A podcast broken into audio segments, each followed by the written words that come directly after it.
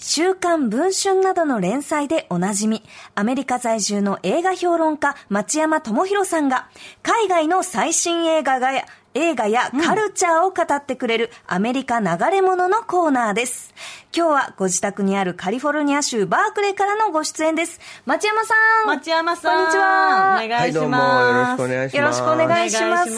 すはいテトリス。いや、面白かったです。面白かったですね、あの映画。うんはい見。せあ、そうでした。よかったですい。やー、なんですけど、あの、はいカンフーのシーンはなかったですね。嘘つきやがったな、じじいてめ、この野郎。 はそうそうそう。あこれで分かった。こ今言ったのはデカミさんですね。い、そうです。はい。口悪い方がデカミです。あ、そうしてください。そう、キャラ分けてください。キャラを分かりました。あの、 え、でもね、本当、はいまあ、あの、冗談はさておきね、えあの、面白かったですし、その、テトリス特有のね、ティーリリリリリってあー BGM あのが、曲てーてーてーてーてーてーってやつですね。はい。すごい効いてくるんですよね、ねえ作品に。そのアクションシーンの中に、そのゲームっぽい、こう、プロプロプロっていう、あの、なんですかね、8ビット風の演出があったりとか、そう映像的にも本当に飽きない仕掛けがあって、めっちゃ面白かったで面す。白かった。あのアクションシーンね、全部嘘ですから。えそうそう。あアクションシーンは、はいなないけどもってことですよね。うんその、あそっか言ってるのはそのね、ああの、ー緊迫感あるシーンのことですよそうでね、すねレンゲちゃんが言ってるのはね。いや、あそう、そうなんですけどく、車のシーン。あはいはいはいカーチェイスのシーン。あーそうカーチェイス実際にはなかったんですよ。あさすがにそうか。そうですそよこね。まで史実に基づいてないいのや、か。その、そう、映だか画ら、だからで、えあの映画自体がね、まあ、あの、ホラー吹いてっから、あー俺がいくらホラー吹いても関係ねえやと思ったんで関す係よ。なんかないでしょ。だから空風心があるって言った時、カーチェイスない、え、え実際なかった話にカーチェイス入れてんだから空風心入れたって同じじゃないですか、そんなもんいやが。でも映画の紹介でかすから。そうですよ映画の内容はしっかりね紹介してもらいましょうはいうんえー、そんな、そんな、あの、もうね、この年になると自分の妄想と現実の区別つかないですよ。もう、マジそこまではマジで面倒見れ ないですよ。いやいやそれはね、あの、皆さんがね、いろいろファクトチェックしてくれるんで、なるほどねあのリスナリスナーの皆さんー任が、せでねあの、うん僕がね、あのーまあ、トンチキなことを 言ったら、みんなが、このじじ嘘ついてるぞってね、ね、ツイッターとかね、えー、YouTube のチャットで教えてくれると思いますからね。わかりました。でもね、映画の話はね、皆さん楽しみにしてますから。はい、ということで今日も町山さんにおすすめの映画を紹介いただきたいんですが、今日はどんな作品でしょうか今日はですね、もう公開中なんですけど、日本ではおう、はい、エアーっていう映画です。エアいや、私これ見たいんですよ。まだ見れてないんですけど、あまあまあ知ってますはいもう結構周りで評判がいい。えー、あ、本当にあ、もうすでに評判いいんだ。ははいい、はい、これ、エアーってタイトルで映画がいかないよね、これね。まあ、どんなお話なんだろうってね、な空り気ますがの。AIR、エアだでってす、ねエアーがついてるのって、その、なんていうの、エア飲み会とかさ、えなんかあるじゃないですか。なんかリエアリ飲みモー会トって的なはいはいそうそう、リモート的に実際飲み会してなかったりするのね。エアってなんか実際にしてないことをエアギターってあるじゃないですか。確かにエアギターとかが一番こう、パッと思いつくか。そうですね、ねえ、エアーって言って大丈夫かその映画って思っちゃいますよね、普通ね、タイトルがね。でこれはね、使えなかったんですね、他のタイトルが。ほーこれ、エアジョーダンという、あーまあ、バスケットシューズがありますけども、はいはえいえ。ナイキの。ナイキのですね、うんうんはい。で、それが、あの、ナイキが商品化した時の苦労話を映画化したものなんですよ。ほうあ、じゃあちょっと先週のテトリスと近いような。すごい近い。そうですよねけ。ど、あれは90年代だったんですけど、さらに昔の話になりますよ。1984年です。おうおうおうはい。す80じゃあ39年くらい前だ前ですかねげえもう40ぐらい、40年ぐらい前ですよ。そっか前だ40で、で、僕はもうこの時もう働き始めてたんで、いかにじじいかよくわかりますけどね。あうんうん。はい。で、エアジョーダンは今でも売ってるから、まあ、見たことはありますよね。もうめちゃめちゃメジャーなスニーカーですよね。ねえ、うん、ピンキリある感じのね。じ。そうそうそうそう。あのーいろんなバージョンが出てるんですけど、はい最初は1バージョンだけだったんですよ。赤と白と黒のね。えーこれがどのくらい年間売り上げてるかっていうと、この記録があるんですけど、えー50億ドルですって、年間の売り上げが。すごっええまあ世界中で売ってるっていうのもありますよね。アメリカだけじゃない、まあ日本でも見るし。そうそう。あのね、中国ですごい売れてるんですよね。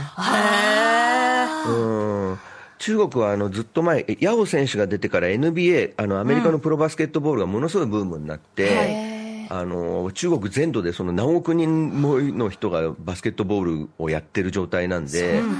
でまあ、バカ売れしててですね、50億ドルってだって5000億円で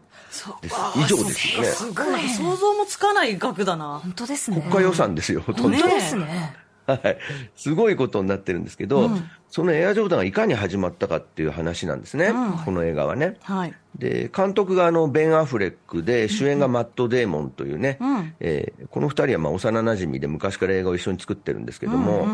でこれマット・デーモンが主人公の、えーソニー・バッカロという、えーナイキの社員で、はいそのはいまあ、マイケル・ジョーダンという、まあ、え NBA の選手の、えーとの契約をした人なんですね、それが主人公でソニーさんなんですけども、これすごいのは、そのエア・ジョーダンっていうのは、まあ、マイケル・ジョーダンという NBA の選手で、まあ、とにかく、エア・ジョーダンって言われるほど、ジャンプがすごかったんですね。いやそう知らなかったんですけどその滞空時間からあだ名つけられてたんですねあだ名というかそうなんですようんそうなんです。ほんで空飛んでるように見えて、えー空中でもボールを持ち替えたりしてるんですよね、体験感あ長ーいから。すごいでも本当にもうスーパースターじゃないですか、そうですね私でもその本当にスポーツは疎い石山なんですが、うんはい私でも知ってる選手です。うんでしょはい、でも、このエアジョーダンっていう靴を企画して契約した時は、はいマイケル・ジョーダンはスーパースターじゃなかったんですよ。えーなんかスターのモデルがそのギターでね布袋さんのギター出るみたいなそうそうそうそういうことだと思ってたんですけど布袋さんのテレキャスターとかね、そうそうそマイケル・ジョーダンはこの時実は NBA にも入ってなかったんですよ。う、何してたんですか大学生。大学生大学生。大学生のモデルをの作ったんですか作っちゃったんですよ。えそれはななぜできたんですかそんなことがだからこれまずナイキっていう会社で、そのまあソニーさんって人がね、あのナイキの次のまあスターっていうか、まあ、ナイキその頃めちゃくちゃ会社としてはダメだったんですよ、バスケットボールが、ほうほうへーバスケットシューズがね。で、このマイケル・ジョーダンっていう学生にすべてをぶち込もうと。えー、結構な判断だと思うんですけど、ね大変な判断ですよ。だって、マイケあのこのエアジョーダン自体が、あの契約したのが1984年の10月なんですけども、1984年の10月にマイケル・ジョーダン、プロデビューしてるんですよ。ええなそれはなんか何から見出したんですかねあのね、ビデオを見てて、学生時代のその試合を見ていて、そのマイケル・ジョーダンの落ち着き方を見て、そのソニー・バッカロさんが、こいつは将来のスーパースターになるって思い込んで。練習のそその練習してる風景とかじゃなくて佇まいで判断したんですか佇まいなんですよ。それ試合の最中に、パスを受ける前に待ってる状態のマイケル・ジョーダンの顔を見て、この自信はすごいって言うんで、こいつに、その、ナイキの全てをかけようってことになるんですよ。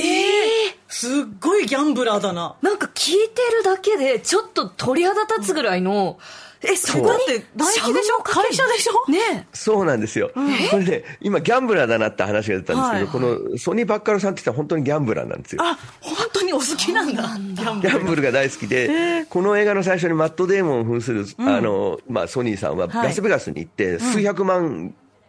円をですね、えーまあ、そのサイコロを転がはすクラップスっていう博打ではい、一つの目にオールインしちゃうんですよ。オールインすごそう、全掛けってやつですね。それして、あの、数百万一瞬で失うっていうシーンがあって、失った経験もあるのにジそョうーダンにそうなんですよ全ベッドオールインしようってなったということですよねそうなんですよ。だからそれを聞いたら、ナイキの社長は、なんでって、この人ね誰って話ですそよ、うまそずう最初何に。何何何ってなっちゃうよえねそうちょっと止めようかなって思いますよねい。や、止め、止めようとしますよ、そう最です初そうに。でさすすよがねにね。だってルーキーだからっつって。で、試合の ね、成績はどのくらいなんだいや、まだ試合出てません。ドラフトされて、シカゴブルースっていうその頃あんまり強くないところに入ったばっかりです。はいはいあシカゴブルーズも強くなかったんだ強くなかったんめでちゃすめちゃ有名なチームですよマイケルジョーダン強くしたんですねねそっはかいそっかこの後強くなるんですけど、まあそういう物語か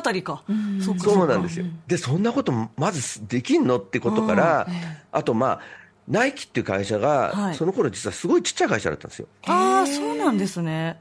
これね、僕の年齢だと1962年生まれ、あ、ちなみに僕、マイケル・ジョーダンと学年が一緒です。え多そう分なんですか。えジョーダン世代冗談そう、世同代じ世代うでんす。ジョーダン世代なんですけど。で、その、頃は、バスケットボールシューズっていうと、僕が子供の頃は、全部コンバース一色だったんですよ。あへえそうなんですねみんなコンバースで、うんうんあのーその頃学生って中学生はみんな学ラン着てたんですけど男の子はね、えーみんな黒のコンバースしか履いてなかったですへえ大流行大流行、うんっていうかそれしかなかった状態あなんもでうすそうよか一番ベタな、そうものコだっンたんバーですスねオールスターズっていうのうんうをんみんな履いててキャンバス地のやつをね、あ今でもね定番のデザインうちにも今でも定番なんですけどありますねそれ1970年代ですよあでその後そのまあ1980年代に入って、アディダスがバスケットボールシューズで売れ始めるんですよ、うんでそれはあのランディ MC っていう、まあ、ラップグループが履いてたんでね、はいアディダスのスーパースターってやつを、えーで売れるんですけど、ナイキはその頃ほとんど全く売れてなかったんです。へえそうだったんですか今やね並ぶそのアディダスとナイキは並んでますけどねねえうんいやもうナイキトップですよ、今、そうかそうなんですかシェアでは。はい、もう60%ぐらいです、す現げえ在は。でもその頃は半分以上12、3%しかないんですよ、売へれえ売れで、っていうのは、これ、知ってる人は知ってる、あの年齢的にに僕ぐらいの世代は知ってるんですけど、ナイキっていうのは陸上競技の靴だったんですよ、あそうなんですね当時は。へえもともとそのナイキの社長の人がですね、ナイトさんっていうんですけれども、フィル・ナイトさんって人なんですが、この人、鬼塚タイガーで働いてた人なんですああよ。そうなんだあしあ日本のへえそうそっかそっか鬼塚タイガーって、まあ、アシックスですけど、は陸上競技ですごく当時人気があって、で、この社長さんは、ジョギングするのが大好きな人で、うんあのまあ、なんというかですね、ひ元ヒッピーなんですね。あーはいで、その頃瞑想をして、ジョギングをしてっていうのは流行ってたんですよ。へで、えヨガをやってっていうのがね、んそのニューエイジというもので、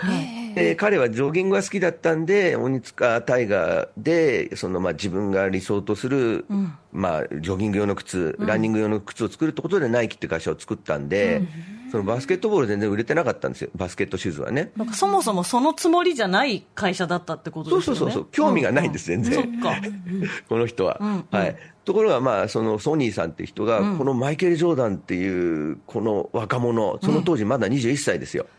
若いに、ナイキのすべてをかけて、バスケットボールシューズを彼専用のやつを作ろうって言い出すんですよ。へえだってまさにこうロゴというかジョーダンのマークがね、はいパッと飛んでる瞬間の入ってますもんねあそうそう、あのーマイケル・ジョーダンが足を広げてね、そうそうそうこうあの飛んでいジるャ人ンプして影るんでがすけど、はいでまあ、今はアイコンになってるんですけど、その頃はだってが、だ日本の人はね、すごかったのは、僕も実はマイエアジョーダン持ってたんですけど、85年に買ったんですが、あの実はマイケル・ジョーダンって選手をほとんど日本の人は知らないでエアジョーダン買ってたんですよ。あ最初はそうなんですねへそうえなんです逆転現象って感じだったんですかねそへうーそうなんです靴だかのら人売れがるこの人かみたいなことですよね、そうそうそうそうそうそうそうへそうーっ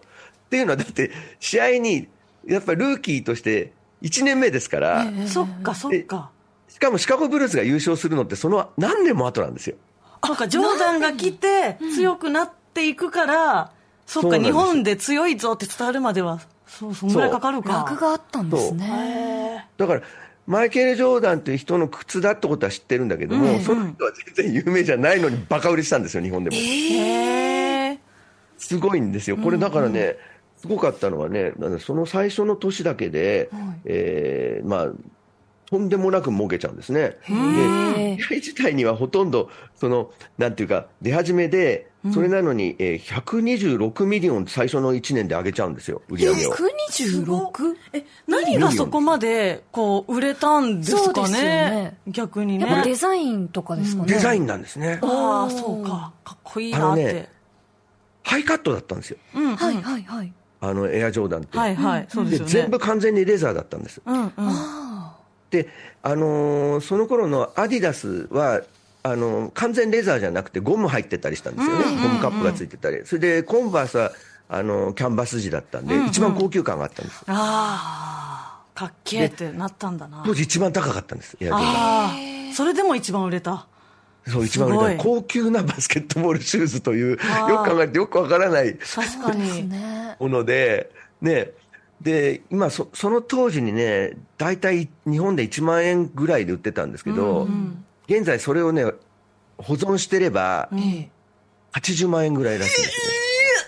えでもエアジョーダンってそのはいこのはい一番最初のそのなんだろう作品の元になってるのもそうですけど、うんはい結構新しく出てもプレミアついてますもんねいつもスニーカーって発売した瞬間にもうみんな買って、そうでそう特に靴オタクの人たちは、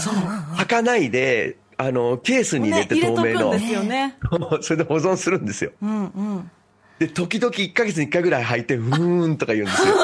え、それは家の中で履いて、うーんって言うんですかねそうですよ。外で履いたら価値が落ちちゃうかうらわですよ。そうなんだコレクションとしてのねそう。うんそういうものははなかったんですけど、そういうものを作ったんです。そのナイキそうが。だそのそういう文化そのもすのを。ごいすごいそうですねなんかそもそすごいんでもすよなんかいろいろ差別とかもある中で、黒人の方がこうやって何かのアイコンになるってこと自体が、まあはい素晴らしいしすごいことですもんね当時だと当時としてはすごいことですよ。はい。ゴルフウェアとかでね、アーノルド・パーマーとかあったんですけどえね。えはい。えーで、このね、エアジョーダンがすごいのは、実はマイケル・ジョーダン自身がええバスケットボールの年俸とかで売り上げたものよりもはるかに、まあなんていうかね、えー例えば去年はのいエアジョーダンの売り上げのパーセンテージでマイケル・ジョーダンがもらった額だけで、彼が、えー NBA に在籍して、えーもらった年俸の総額の2倍なんですよ。総額の2倍総額の2倍なんですすよ。ごいでもで、そのぐらいすごいのを、はいえーまあ、稼ぐようになったのは、ね実は売り上げのうち5%をマイケル・ジョーダンが、ひなんていうか、受け取るという契約をしたからなんですよ。ほうほうあででもそれまでのねスポーツウェアっていうのは基本的に、まあアーノルド・パーマーとか別なんですけど、その例えばアディダスをある選手に履いてもらって、試合で履いてもらって、コマーシャルに出てもらってっていう形で、その選手のなんていうか、ブランドを作ったことはなかったんですよね、あんまり靴でそうはでね。すよねそのスポンサー的なことしかあんまないですよねそうそうそう、本来スポンサーだったんですよ。うんうんそうじゃなくて、ブランドを作っちゃったんですよ。ねえーじゃうあわーさ、もう、はいエアジョーダンからマイケル・ジョーダンも、そのはいナイキも、ものすごい名前を挙げていったんですね。だってナイキはその後コンバース買収しちゃいますからね。そうだそそううなんだですかそうですよそうね業界トップだったコンバースを買収しちゃうんですよ。ナイキだかは。らその3つがこうどんどん相乗効果で上がっていくっていうそう物語なんだろうなということは分かったんですけど、はいやっぱりその実績ない学生にオールインするっていう背景がちょっと気になりすなぎりる。ますねそう、これはまあ映画見てもらってもね、はっきり言ってよくわからないんですよ。へえだから説得するのは大変なんですよ。ですよね。じゃあな、んであのあの人なの、あの子なのみたいな。でも、俺は絶対に行くと思うんだって、マット・デーモンが言い続けるんで。ええはい、ただね、マイケル・ジョーダンって人はやっぱりね、その選手としてのね、そのまあ、技術とか、そういったこと以上に、天才的なところがやっぱりあったんですよ。ほううん。体裁的なといどんうなと。とこですかあのねマイケル・ジョーダンが出てくる前のバスケットボールの、そのプロもアマチュアも含めて、ユニフォームって見たことありますああえでもバスケのユニフォームのイメージはもうあの、タンクトップみたいなのそうちょっとシャカシャカ薄手の,、うん薄手のあそのう素材ちっちゃい穴みたいなのがビビブスの素材開いでたなんかこうダボっとしててそうそうそうちょっとヒップホップ要素ある感じのかっこいいイメージですね、でしょ、ん僕が子供の頃とか中学の頃は違ったんです。へえマイケル・ジョーダン以前は違ったんです、バスケットボールは。へージョーダン NBA 以も前、何以降で違うんでえす何ね。着てたんだろうパンパンの短パンだったんです、ユニフォーパムンが。パンのパンパンえピチパツだったってことですかピチパチだったんピです。チパツの短パン。えー、え待ってもう動きづらくピないチパツの短パンだったんで陸す上選手みたいなやつですかあのね、うん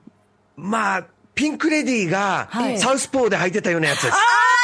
ちゃすぐ想像ついたああいう感じか。ああいう感じなんです。なんか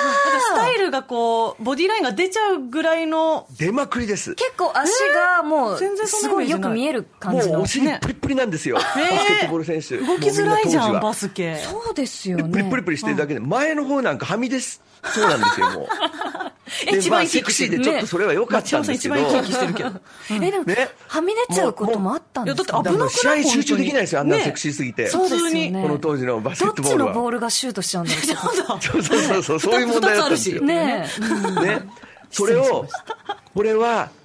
エロすぎるからやめようって言って、やめたのがマイケル・ジョーダンなんです。えー、なん偉だいみんなのために動いてくれたんだそうですね。そう。で、あのガバガバの、ね、あの、今みんなが知そっうてそうる、ダボっとしてるねダボっとしたショーツに彼が変えたんで、他の選手も、いや、俺も今まで恥ずかしかったんだよ、みたいなね。そっか言い出せないというかそういうもんだと思ってたかそうらそうそうみんな来てたけどそもう、気が散っちゃってとかね。ん前の選手の方がちょっと気が散っちゃってとかね。そうですよねそれで、みんな一斉に変えたんですよ。へーしかもバスケットの選手なんてね結構本当背も高い方がほとんどでしょうから余計ね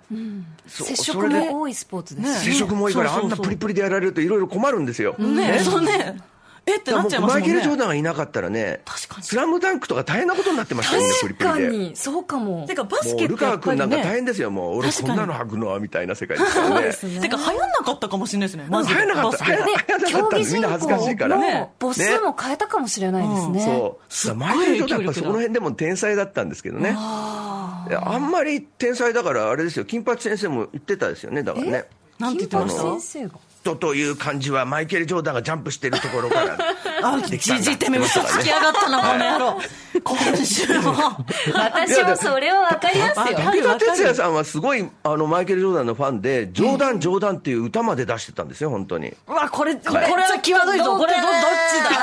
ど、どっちだどっ ちだあどっちだ違うですよ、はい、これも本当です。はいあとね、ああとね、すごかったの、そのエアジョーダンをもう一つ画期的だったのは、ええ赤、黒、白だったからですよ。ああのね、初代のデザインすごい有名な、あれが画期的だったんでこれすかね、映画のビジュアルそうも赤、黒、白ですね。あれはね、NBA では反則だったんです。え、反則なんで白い色が全体の面積の51%超えてないといけないっていうルールがあったんですよ。あ、そうなんですね。知らなかった。で、そういう色のついたのを、あなんていうか、履いて試合に出ると、1試合ごとに、まあ、かなりの額のですね、あの罰金を取られる状態だったんですよ、当時。え、でも履いてたんですよね。ね。それもマイケル・ジョーダンが無理やり履いて、最初は罰金をナイキが代わりに払ってたんですけど、3回履い続けて試合に出たら、もういいやってことで、そのルールがなくなったんです。えーだから本当にいろいろ変えた人なんだ、マイケル・ジョーダン。でそのことを歌ったのが、その当時のアイドルの吉本美代子さんの白いバスケットボールっていう歌なんですよ。白いバスケットシューズって歌なんですよ。へえ、嘘かこれは嘘です。。はい。はい。あ、嘘とだいうことでこれねは。あ、もう時間だな。はい。ということで、エア言い逃げだ、言い逃げだぞ。はい、今、あのえちでょうもど気に公な開り中ますなんで、うんはい、見てみたいもうぜひご覧いただきたいと思います。あはいりがとうございました。はい以上、映画評論家町山智博さんのアメリカ流れ物でした。町山さん、ありがとうございましありがとうございましたた。どうもでした。 TBS